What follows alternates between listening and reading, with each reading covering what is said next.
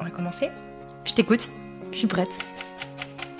Et si on pouvait aider la planète avec sa fourchette et avoir un impact sur la société à chaque bouchée? Ce podcast donne la parole à ceux qui cultivent des solutions pour nous aider à mieux manger. Chaque mois, ils nous livrent ici les ingrédients d'une alimentation durable et ils apaisent notre faim de mieux comprendre, enfin, ce qu'il y a dans nos assiettes. Bienvenue, je suis Julie Vanosel et vous écoutez La Recette. La recette, la recette. euh, La recette de quoi du bonheur? Alors on parle bien d'une recette de cuisine. J'aimerais bien qu'on me donne la La recette. recette que j'essaye d'appliquer tous les jours. Alors j'en ai plein des recettes. Donc je vais vous donner la recette la plus simple.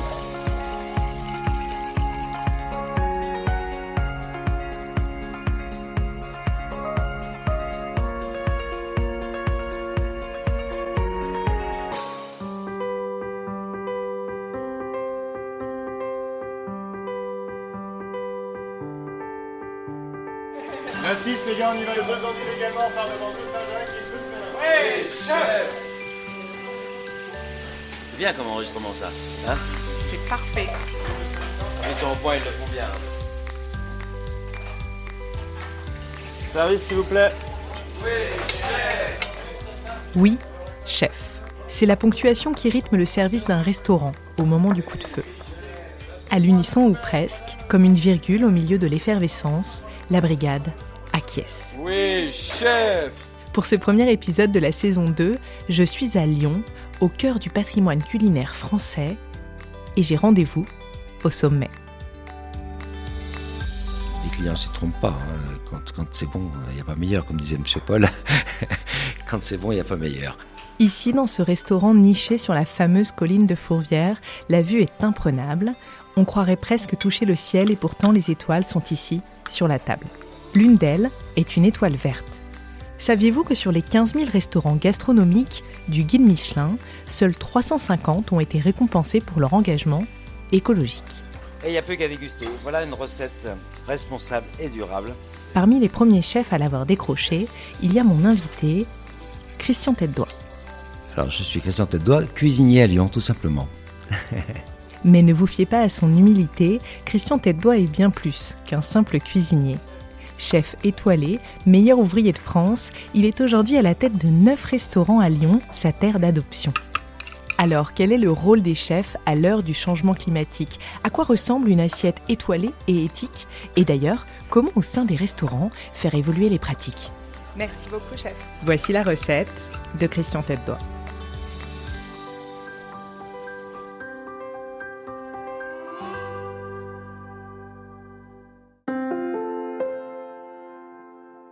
Bonjour Christian. Bonjour Julie. Merci beaucoup de me recevoir dans l'un de vos restaurants à Lyon. Christian, vous êtes un chef étoilé, meilleur ouvrier de France, président de l'association des maîtres cuisiniers. Vous êtes aussi un chef de cœur, puisque vous avez notamment été désigné cuisinier solidaire de l'année en 2021. Enfin et surtout, vous êtes en France l'un des chefs de file de la gastronomie durable. Le célèbre Guide Rouge vous a d'ailleurs décerné une étoile verte. On y reviendra. Alors, pour commencer, tout simplement, Christian, pourquoi cet engagement? Ah, quelle question. Donc, euh, tout, simplement parce que ça me paraît naturel. Moi qui suis issu de la campagne, euh, j'ai pu voir tous les effets négatifs des traitements, parce que mon père était, en plus d'être agriculteur, maraîcher, et c'est une époque où je me rappelle l'avoir accompagné euh, dans des coopératives pour apporter ses productions, et dès qu'il y avait un défaut sur un produit, il était déclassé. Donc, euh, on lui conseillait fortement d'aller chercher... euh, à la pharmacie de la coopérative des produits pour euh, traiter, pour que tous les légumes soient bien réguliers, soient, rectilignes. Un jour, eh bien, on l'a retrouvé euh, étendu dans les terres parce qu'il était intoxiqué par les produits qu'il euh, pulvérisait. Et donc, il a fait un séjour au, CHU de Nantes. Ça a été aussi un, choc pour lui de se rendre compte que, ben, en fait, il était en train à la fois de s'intoxiquer et d'intoxiquer les autres et d'intoxiquer la terre. Voilà. Donc, je crois que quand on observe un petit peu euh, le parcours d'une vie, on se rend compte que quand on arrive à l'automne de sa vie, on a encore des choses à apporter et on a peut-être un peu plus de temps pour un engagement, qui donne du sens à l'ensemble de sa carrière. Voilà. J'aimerais, euh, Christian, en savoir plus sur vous, sur votre histoire, sur votre parcours. Est-ce que d'abord, vous pouvez nous en dire plus sur votre enfance Nous raconter peut-être euh, qui vous a transmis l'amour de la cuisine et nous parler surtout de vos premiers souvenirs gustatifs? Est-ce qu'il y a un goût, une odeur qui vous a particulièrement marqué? Mhm. Alors, moi, je suis né euh, à Saint-Julien-de-Concelles, en Loire-Atlantique, et j'ai eu la chance de naître dans une famille nombreuse. Donc, faisant partie des aînés, il fallait participer aux tâches ménagères. La cuisine avait un rôle évidemment important dans la famille puisque nous étions euh, en permanence une vingtaine à table. D'abord, j'étais très gourmand comme enfant. Donc, la cuisine a été euh, un moyen pour moi de- d'aider ma maman, qui était quand même une, enfin, qui est toujours une femme exceptionnelle et qui euh, apportait beaucoup de soins et de cœur à ce qu'elle préparait pour régaler toute cette petite famille. Donc c'est votre maman notamment qui vous a Oui. transmis euh, Ah Oui, cet amour de la cuisine. très clairement. Et à quel moment, justement, vous vous êtes dit que vous vouliez faire de la cuisine votre métier? C'est venu très tôt, cette euh, idée de vouloir faire de la cuisine, puisque on organisait bien sûr euh, beaucoup de repas de famille à chaque événement, les anniversaires, les, les communions, avec déjà une famille nombreuse, plus le reste de la famille qui était invité. Donc euh, on se retrouvait avec des tables de 70 personnes euh, assez facilement. Euh, J'ai organisé mes, pre- mes premiers banquets à l'âge de 7 ans. Ce qui peut paraître surprenant, mais tout de suite j'avais compris le sens de pouvoir cuisiner pour un grand nombre. Donc, euh, vous voyez, par exemple, quand on faisait euh, du colin pour euh, 70 personnes, sans même avoir ouvert un bouquin de cuisine, j'ai préparé mon courbouillon de légumes. Et puis après, donc, euh, une fois qu'il était froid, donc, euh, j'ai rempli une grosse casserole que j'étais allé chercher dans le restaurant du coin. J'ai fait des, des couches. Donc, je mettais les morceaux de poisson les uns côté des autres. Je mettais un linge, j'empilais par-dessus, voilà, pour que les morceaux se touchent pas et ne, ne viennent pas se coller les uns aux autres. Donc voilà, j'avais un, sens inné, je pense, pour ce métier. Tous, tous les gens de la famille étaient plutôt assez admiratifs du résultat. euh, et j'ai lancé, donc, euh, à l'époque, euh, avec ce colin, donc le fameux beurre blanc nantais. En général, toutes les, les femmes de la famille, c'est une sauce qu'elles rataient régulièrement. Et moi, j'ai réussi pour le faire pour 70 personnes. Alors là, j'étais devenu euh, la star incontestée de la famille sur le beurre blanc nantais.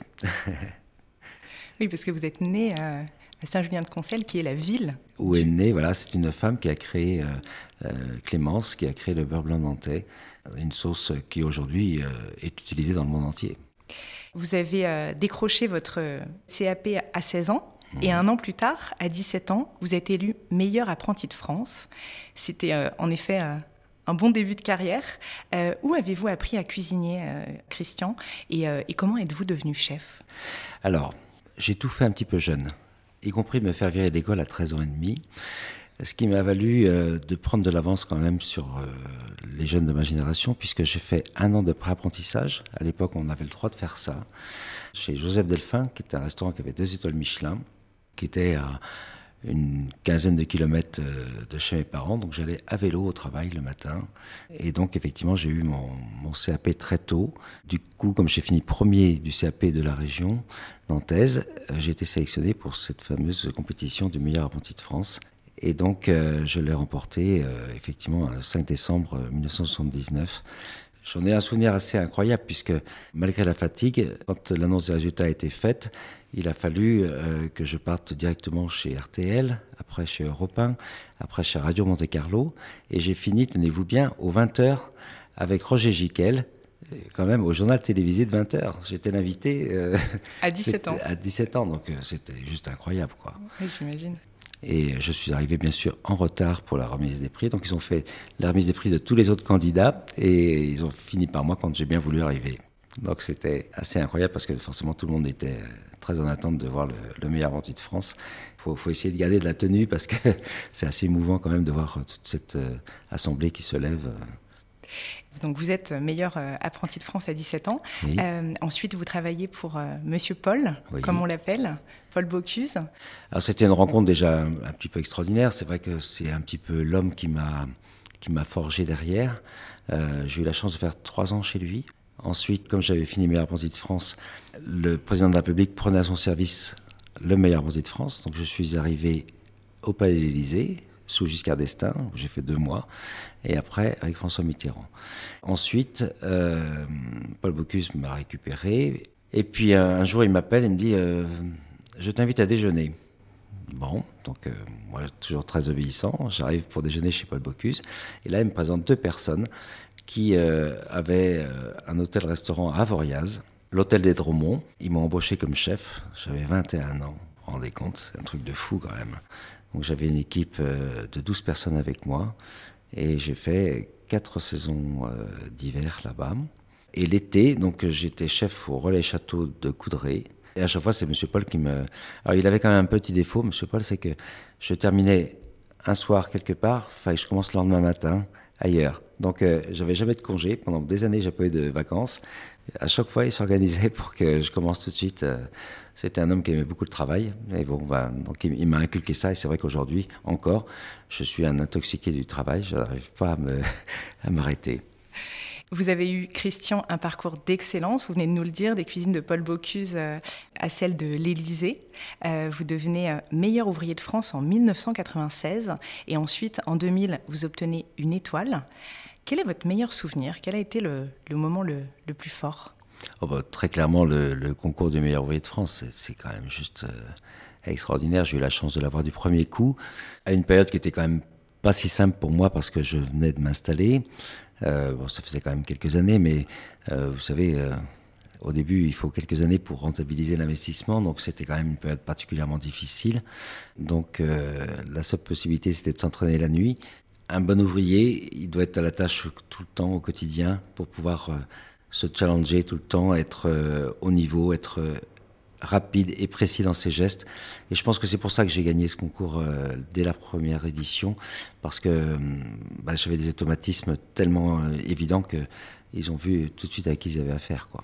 Et vous nous l'avez dit, c'est notamment Paul Bocuse hein, qui vous a donné cet amour du travail. Oui, bah, pour la petite histoire, donc, quand je suis rentré en apprentissage, euh, mon parrain m'a offert la cuisine du marché de Paul Bocuse qui venait de sortir. Et quand j'ai vu ce chef euh, qui trônait sur la, couverture avec euh, son plateau en argent, avec un loup en croûte magnifique, et puis sa médaille de meilleur voyer de France bien positionnée, là, je dis waouh, mais c'est quoi ce truc? Ben, J'aimerais bien devenir comme ça un jour. Et voilà, j'ai réussi à le faire.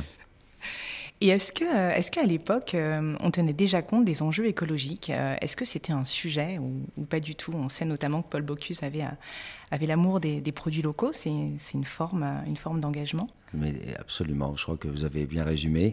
C'est tout à fait ça. on ne parlait pas effectivement d'écologie, mais il y avait déjà une prise de conscience des chefs qu'il fallait soutenir les producteurs, qu'il fallait choisir les meilleurs produits. Parce que nous, les chefs, sans bons produits, on n'est pas grand-chose. nous ne sommes que des artisans au service du produit pour les mettre en valeur. Donc le produit, d'ailleurs, vous dites souvent, euh, le patron, c'est le produit. Ah, très clairement. Et vous, à quel moment de votre parcours vous prenez conscience justement de la nécessité euh, de, s'engager et à quel moment vous commencez euh, à intégrer les enjeux écologiques dans votre cuisine? Alors, si on parle de la démarche qu'on vient d'expliquer sur la prise de conscience de la qualité des produits, je l'ai toujours eu. mais j'ai voulu aller plus loin pour euh, être vraiment en phase avec l'évolution souhaitée par les clients déjà, qui est d'avoir euh, un sourcing au plus près de chez soi. Vous savez, quand euh, on fait son marché le matin, on voit un petit peu ce qui se passe, on voit l'évolution du produit, on voit que la qualité a tendance à baisser, mais vous êtes pris dans un engrenage du quotidien qui fait que vous n'avez pas forcément le temps de vous impliquer davantage dans le sourcing parce qu'il faut assurer bah, les services midi et soir, il faut assurer la famille, et donc, euh, vous n'avez pas toujours le temps de mettre en œuvre ce que vous voulez. Et donc, il y a un moment dans la vie où vous dites c'est le moment. Et c'est ce qui s'est passé il y a une dizaine d'années, où je me suis vraiment clairement posé la question d'où je voulais aller, euh, comment je pouvais apporter ma pierre à l'édifice euh, en, en, améliorant mon sourcing et en privilégiant des contacts avec les producteurs. Donc j'ai commencé avec quelques petits producteurs sur les marchés, à discuter avec eux, etc. Et puis il y a eu la rencontre avec Jean-François Tedesco, qui a été un, déclenchement important. Jean-François Tedesco qui a créé donc l'application Mes producteurs, mes, cuisiniers, qui, euh, qui, met en relation euh, des producteurs locaux euh, avec, avec des chefs absolument. dans la région lyonnaise. Vous travaillez d'ailleurs essentiellement avec des producteurs locaux comme, comme le maraîcher Vincent Galliot que j'ai reçu il y a quelques mois sur le podcast. C'est ça aussi l'engagement, c'est privilégier les circuits courts, une agriculture locale, paysanne. C'est ce que oui, vous faites. et puis et puis soutenir des productions, quoi, des producteurs qui ont des revenus qui sont quand même nettement insuffisants par rapport à l'engagement qu'ils ont. Il est évident que les productions sont moins importantes quand on respecte la nature et le cycle naturel. Je pense que c'est important que les chefs euh, prennent position aujourd'hui, achètent leurs produits, même s'ils sont un petit peu plus chers euh, chez ces producteurs qui font un travail remarquable. Alors, Christian, votre plat signature a pour sigle HTV, homard et tête de veau. J'ai lu que ce plat est désormais uniquement proposé à la carte sur la période de pêche du homard. Mhm. Comment avez-vous repensé ce plat justement pour le rendre euh, plus durable? Alors, ce plat, déjà, a, mon Dieu, 30, euh, 30 et quelques années. Donc, euh, il a hum, passé différentes modes, donc il a beaucoup évolué, à raison d'au moins quatre versions différentes par an, euh, ce qui permet de faire vivre un plat sur plusieurs décennies. Depuis effectivement deux ans maintenant, nous ne le faisons plus qu'à la saison du homard. Et c'est vrai pour d'ailleurs toutes les autres variétés. On respecte vraiment les périodes de, reproduction. Euh, ça va de juin à septembre maintenant. On se prive évidemment d'un plat un peu emblématique de la maison. Les gens nous le reprochent, mais quand on explique après, ils comprennent. Et c'est vrai que quand je vois sur euh, les marchés euh, chez nos poissonniers des homards euh, plein d'œufs, euh, ça, me, ça, me, ça me rend fou parce que on est en train de, de, de, détruire notre sourcing naturel. Et c'est vraiment dommageable parce que on peut très bien se passer d'un produit pendant quelques mois. On, on prend souvent l'exemple de la fraise aussi. Euh, pourquoi manger des fraises toute l'année, euh, les faire venir euh, du Chili ou d'ailleurs Est-ce que ça a du sens de, de payer du, du carburant pour faire voler des avions, pour amener des fraises sur nos étals? Je pense qu'à un moment, il faut revenir à la raison un petit peu. Et quel plaisir de retrouver la fraise chaque année quand c'est la saison. C'est vrai, quel plaisir. Vous avez dit que c'était important d'expliquer à vos clients, parce que certains, euh, certains vous demandent pourquoi le, HTV n'est plus, euh, n'est plus à la carte. C'est important, ça, de manière générale, d'expliquer la démarche? Oui. Et ça, je pense que là, pour le coup, les chefs ont un rôle sociétal très important pour faire évoluer les mentalités. Et c'est vrai que nous, on parle beaucoup avec les clients pour expliquer justement tout le travail qu'on fait avec les producteurs. Euh, il faut savoir qu'on les réunit une fois par an quand même et qu'on prépare tous nos plans de culture pour l'année. Euh, on peut pas dire au gramme près, mais pratiquement quoi. On, on a, avec l'expérience et le nombre d'années, on arrive à savoir comme on a la chance d'être complet tout le temps, euh, le, volume qu'on passe euh, d'une année sur l'autre. Et donc, ça permet beaucoup d'éclairer nos producteurs sur les quantités qu'ils peuvent prendre les uns et les autres. Parce que l'avantage d'avoir une trentaine de producteurs, c'est qu'il y en a un qui va vous dire, ben, moi, je peux vous faire euh, 900 kilos de pommes de terre, moi, je peux en faire euh, 1000, moi, je peux en faire 2000. Euh, et donc, vous arrivez à, à couvrir votre besoin sur l'année. Et ça, c'est vraiment intéressant. Et ça permet aussi, peut-être, j'imagine, euh, de réduire le, le gaspillage alimentaire, d'avoir euh, la bonne Oui. quantité. Alors on a des fois quelques surprises, comme euh, je me rappelle du mois de juin il y a, il y a deux ans, où on a eu un coup de chaleur. et donc euh, les derniers semis ont rattrapé les autres, donc on a eu plein de marchandises, puis après on a eu un trou. Donc euh, c'est là où le cuisinier a un rôle important, c'est de de se remettre en question et de repenser ses recettes rapidement pour pouvoir pallier à ce que la nature nous impose, euh, parce que c'est quand même elle, elle aussi la patronne quelque part. D'accord. Et donc, j'imagine que vous travaillez euh, tout le produit. Est-ce que vous auriez euh, une recette anti-gaspi, euh, justement, à nous, Ah oui, oui, nous ben, on a justement en ce moment le petit marron, euh, où on le décline en plusieurs préparations, mais on utilise le potiron dans sa totalité, y compris les graines et la peau. Bon, alors, on va attaquer la recette Qu'est-ce que vous en pensez On y va. On y va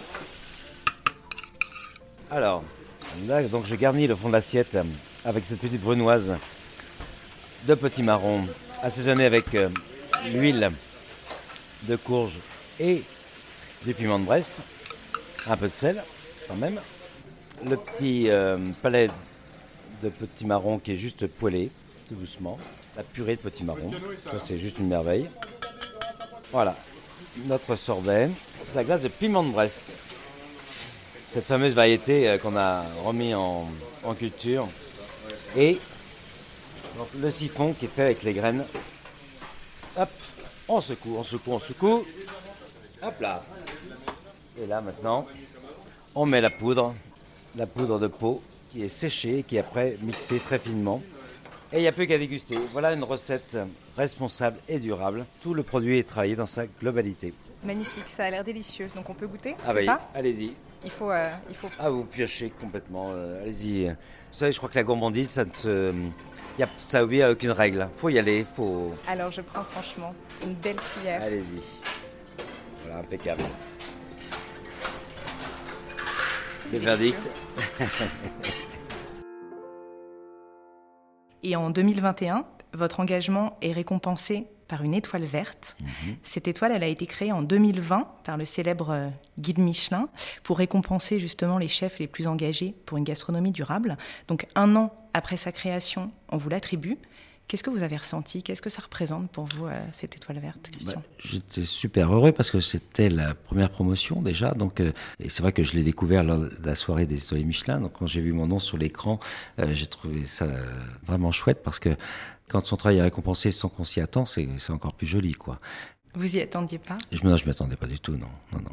Michelin fait bien son travail il observe les chefs qui sont, qui sont vraiment euh, au travail et qui, et, qui- font le job, quoi. Et moi, je suis en plus super content, c'est qu'on la garde chaque année depuis, euh, depuis 2020. Alors, ça fait que trois ans, vous allez me dire, mais je considère que chaque année, euh, elle peut nous être enlevée et donc on continue notre démarche. Euh, c'est un véritable moteur. Ça attire aussi des compétences chez nous. Il y a des jeunes qui viennent travailler chez nous parce qu'on a cet engagement euh, dans la transition écologique et cette cuisine durable. Et ça me paraît vraiment très intéressant de, de communiquer ça, de transmettre ça aux jeunes qu'il n'y a pas d'autre chemin aujourd'hui que celui-là euh, d'aller vers cette cuisine euh, responsable et durable. Vous faites aussi euh, la part belle au végétal dans les assiettes. Oui. En effet, la viande pèse lourd sur le climat. Plus de 15% des émissions mondiales de gaz à effet de serre proviendraient de l'élevage. Le chef Alain Ducasse a d'ailleurs, il y a quelques mois, appelé à réduire drastiquement notre consommation de viande. Quel est votre regard là-dessus, Christian? Il est égal à, à la pensée de d'Alain. C'est vrai que hum, bon, il n'est pas le premier, hein, puisque du coup il y a aussi Alain Passard euh, qui euh, a fait cette démarche il y a plus de, de 25 ans. Et moi je me suis intéressé à son travail depuis de nombreuses années, et donc j'ai pris le courant il y a déjà une bonne dizaine d'années aussi. Je suis loin d'être anti-viande, qu'on soit bien soit bien clair, mais je pense que hum, euh, il y a des étapes dans la vie où on doit en manger davantage et des étapes dans la vie, on doit manger moins. Les dernières études le prouvent. euh, on doit vraiment donner un peu de viande à nos enfants. Quand on est adulte, on peut s'en passer. Deux fois par semaine, c'est largement suffisant. Et par contre, quand on est à l'automne de sa vie, là, il faut remanger des protéines animales puisque elles, euh, sont mieux captées et elles se fixent mieux que les protéines végétales. Si on arrive à, à faire comprendre euh, aux consommateurs en général qu'il faut euh, alléger sa consommation de viande pendant une période de la vie, euh, il faut qu'on arrive à, à les convaincre de ça. Et votre engagement euh, ne, ne s'arrête pas là, il est aussi présent en dehors de l'assiette. Il se trouve notamment dans la consommation de l'énergie, dans la manière dont vous gérez l'eau aussi, dans le mobilier, jusque dans les tenues de travail. Est-ce que vous pouvez nous en dire plus? Pourquoi c'est important d'avoir une démarche écologique globale? Enfin, moi, ça me paraît être du bon sens, hein, tout simplement. C'est vrai que mettre des réducteurs d'eau sur les robinets, c'est quand même pas non plus euh, une nouveauté. Ça me paraît être le bon sens. Les tenues de travail, ben oui, on, s'est rapproché euh, de fabricants français qui font avec du lin. Voilà, une démarche, elle, elle doit être, euh, à mon avis, entière ou elle, n'a pas de sens. Voilà. Christian, Lyon est votre terre d'adoption. Mhm. Depuis l'ouverture de votre premier restaurant ici, euh, vous êtes devenu un chef incontournable de la capitale de la gastronomie. Aujourd'hui, vous avez neuf établissements à Lyon. Est-ce que euh, l'éco-responsabilité prend une place importante dans tous vos restaurants et quelle forme elle prend concrètement? Comment vous faites aujourd'hui rimer euh, gastronomie et, durabilité? Alors, la transition écologique a un prix, et c'est vrai que tous mes restaurants n'ont pas la capacité d'être euh, aussi exemplaires. Ceci étant, sur le plan du sourcing, c'est la même politique partout. La récupération des déchets organiques, par exemple, on ne le fait pas partout. Mais évidemment, c'est l'ambition, hein, c'est d'aller plus loin et que tous les établissements puissent euh, être au, même... euh, mais bon, pour pouvoir stocker euh, les déchets organiques, il faut avoir un espace réfrigéré. Et donc, en ville, c'est pas toujours facile d'avoir suffisamment de place pour créer ce genre de local, ce que moi j'ai pu faire ici parce que j'ai beaucoup de place. D'accord, oui, donc il y a des contraintes logistiques aujourd'hui. Absolument. Et c'est très intéressant d'ailleurs parce que peut-être que ça fait partie des freins qui Mais fait très clairement. euh, voilà. Je pense que beaucoup de restaurateurs seraient ravis de pouvoir euh, conserver leurs déchets organiques pour les transformer en, en compost mais, euh, ou en biométhane, mais euh, il faut qu'on puisse euh, faire un service de récupération de déchets euh, euh, peut-être plus régulier, euh, parce que donc euh, euh, deux fois par semaine, c'est pas suffisant pour certains qui peuvent pas euh, stocker. Alors voilà nos deux bacs à compost qui sont là pour la journée. hein, donc euh, euh, on réunit tous les déchets organiques qui peuvent être transformés en biométhane. On a des coquillages, donc des coquilles d'huîtres, on a des arêtes de poissons qui ont servi à faire les fumets, on a des chutes de légumes, des parures de légumes, parce qu'on essaie de tirer le maximum. Voilà. Donc euh, en général, on est sur une vingtaine quand même de kilos par jour, à savoir que nous faisons euh, euh, 180 couverts au gastro et autant au bistrot par jour. Donc là, on parle de compost. Est-ce qu'il y a un enjeu qui vous touche euh, plus qu'un autre? Oui, Il y, a- il y a beaucoup de choses, mais c'est vrai que là, j'ai déclaré euh, un acte d'amour envers notre terre nourricière, parce que je voudrais que les gens prennent conscience que tout vient de la terre. Et, et c'est vraiment essentiel. C'est pour ça qu'aujourd'hui, je milite pour justement que les chefs puissent récupérer le maximum de déchets, pour qu'on puisse rendre à la terre un petit peu de ce qu'elle nous donne, et en tout cas euh, ne plus la maltraiter comme on a pu le faire pendant tellement de décennies qu'aujourd'hui, euh, il y a une partie de nos terres qui sont mortes et qui ne fonctionnent que grâce aux engrais. Et il y a toujours plein de choses à faire Oui. quand il s'agit d'écologie. Vous avez dit récemment dans une interview, euh, il y a urgence à changer nos façons de travailler. Nous sommes nombreux à être engagés, mais il y a encore beaucoup à faire. On en est où aujourd'hui, euh, Christian, dans le monde de la gastronomie Euh, Qu'est-ce qu'il reste à faire et va-t-on assez vite? Euh, je pense qu'il reste beaucoup à faire, mais là encore, on ne peut pas tout demander à l'État et tout le monde n'a pas les moyens de faire cette transition. Il restera toujours effectivement des, problèmes de faisabilité suivant les lieux, suivant. Il est plus simple effectivement de faire du compost quand on est à la campagne que quand on est en ville. Et puis, euh, vous savez comme moi que euh, en face, eh il y a un client qui a euh, un pouvoir d'achat qui n'est pas euh, euh, extensible. Eh ben, il y a des restaurateurs qui n'ont clairement pas les moyens d'opérer ça. Donc ça va prendre du temps. Quelles sont les solutions Euh, Comment on dépasse justement ces, freins selon vous Alors? Bien, on s'adresse aux jeunes parce que demain, euh, ils mettront ça dans le cahier des charges dès le départ et ils choisiront des lieux qui leur permettront de pouvoir faire cette transition. Donc moi, je travaille beaucoup euh, sur la transmission auprès des jeunes, puisque je pense que c'est eux l'avenir et c'est eux qui auront les bons gestes et qui appliqueront vraiment tout ce qu'on est en train de mettre en place pour pouvoir faire en sorte que ça puisse profiter au plus grand nombre. Vous, parlez de la jeune génération. Oui. Justement, vous avez lancé euh, en 2022 le, le CFA de la gastronomie Oui. à Lyon, euh, qui est une école de, de cuisine, mais aussi de, de pâtisserie, de, de sommellerie. Et de Euh, boulangerie. Et de boulangerie. Est-ce qu'on y enseigne justement les enjeux écologiques? Comment, comment ces enjeux sont intégrés dans les formations? Ah oui, c'est d'ailleurs pour ça que j'ai fait cette école. Effectivement, c'est le premier CFA national qui euh, a créé des modules justement sur euh, ce qu'est la restauration durable et la transition écologique.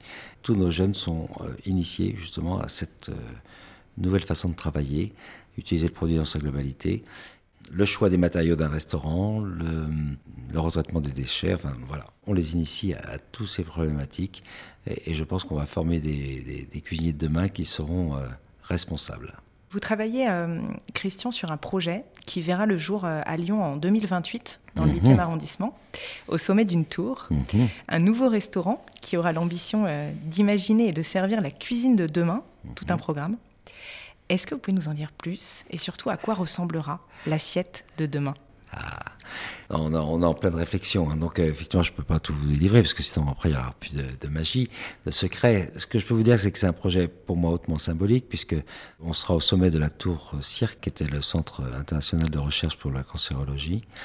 Donc pour moi c'est symbolique de pouvoir faire un restaurant de demain en haut de cette tour qui va être euh, complètement repensée et qui va elle aussi faire sa transition écologique puisque tout le bâtiment va être doublé en bois et la structure sur laquelle je serai sera complètement en bois. Euh, puisqu'ils vont déconstruire cinq étages et ils vont reconstruire trois étages pour faire le, restaurant là-haut avec euh, un rooftop assez exceptionnel où on, sera en pleine nature euh, en haut d'une tour. Pour moi, ça me paraît là encore euh, euh, un challenge intéressant. C'est euh, comment on amène une réflexion euh, sur du concret, ce que sera la restauration de demain. J'irai pas tellement plus loin sur les explications parce que il faut quand même qu'on garde un petit peu de magie. il faut, nous, il faut nous en dire plus, là. Ah vous non, vous non, en avez trop dit. Ah oui, justement. C'est ça la magie, c'est de laisser l'imagination de chacun fonctionner et voir jusqu'où on peut aller. Voilà. De quoi êtes-vous le plus fier aujourd'hui, Christian? Euh, De mes enfants, bien sûr. C'est quand même euh, la plus belle chose qu'on puisse faire dans sa vie. J'ai la chance d'avoir trois enfants extraordinaires. Le parcours, j'espère qu'il en reste encore beaucoup à faire parce que tout m'intéresse et c'est vrai que je travaille énormément, vous le savez, dans les hôpitaux. Donc euh, en ce moment, j'ai mis au point des produits pour lutter contre la dénutrition. Donc j'ai été nommé président national de la commission euh, contre la dénutrition en milieu hospitalier. C'est un sujet qui me tient peu à cœur parce que euh, la perte de poids en milieu hospitalier en EHPAD conditionne derrière une perte d'autonomie et donc une accélération euh, de la fin de vie. Et donc je trouve que c'est quand même juste pas possible. Quoi. Il faut qu'on arrive à trouver des solutions. Il y en a, on y travaille. Voilà. Christian, ce podcast s'appelle La recette. Quelle recette voudriez-vous nous donner aujourd'hui ou auriez-vous aimé qu'on vous donne peut-être? En fait, une recette, euh, c'est une complexité assez impressionnante et à la fois, euh, je crois que la cuisine, c'est du bon sens. Euh, nourrir sa famille avec une soupe le soir, c'est pas compliqué à faire. Quand on met des bons légumes dedans, c'est toujours délicieux et ça donne suffisamment d'énergie. Il n'y a pas besoin de manger de la viande le soir, voilà. Et on dort bien mieux. Donc la cuisine, c'est du bon sens. C'est un peu de courage. Des fois, les gens en manquent un petit peu. Donc j'aime bien le rappeler quand même que un peu de courage. Et puis, euh, quand on est très gourmand, eh ben, c'est un petit peu de créativité. Je crois que là, pour le coup, euh, c'est certainement le métier euh, le plus extraordinaire parce que quand je vois l'évolution de la cuisine depuis que je suis rentré en apprentissage en 1976 et ce que je fais aujourd'hui, il y a un tel monde d'écart que j'en suis même moins impressionné de, pouvoir, quand je revois mes cahiers d'apprentis et les recettes qu'on crée aujourd'hui, c'est juste hallucinant cette progression qu'il peut y avoir en plus de 40 ans et cette progression vers, vers un monde, vers une cuisine euh, plus durable aussi. Et ça, c'est vraiment, euh, je pense, euh, la, trace que j'aimerais laisser, d'avoir accompagné ce, ce, mouvement, ce courant, qui encore une fois a été pris de bon sens, puisque si on regarde bien, nos aînés avaient plus de bon sens que nous sur la façon de consommer et la façon de cuisiner et la façon de conserver les aliments. Donc il faut qu'on revienne à tout ça pour qu'on puisse euh, arrêter de faire voyager euh, de la viande, des poissons, des légumes. Euh, on peut trouver au plus près de chez soi tellement de bonnes choses. Merci beaucoup Christian. Merci beaucoup pour, pour votre temps et pour cette interview. Je vous en prie. Merci pour votre écoute. Si cet épisode vous a plu, n'hésitez pas à en parler autour de vous et à mettre des étoiles ou un commentaire sur cette plateforme d'écoute. Cela permet de faire connaître le podcast. Le mois prochain, je participe au Podcaston. Cet événement caritatif rassemble des centaines de podcasts qui, pour l'occasion, mettent en avant une association de leur choix. Je vous retrouve donc le 25 mars pour un nouvel épisode de la recette. En attendant, n'hésitez pas à vous abonner pour ne pas en perdre une miette.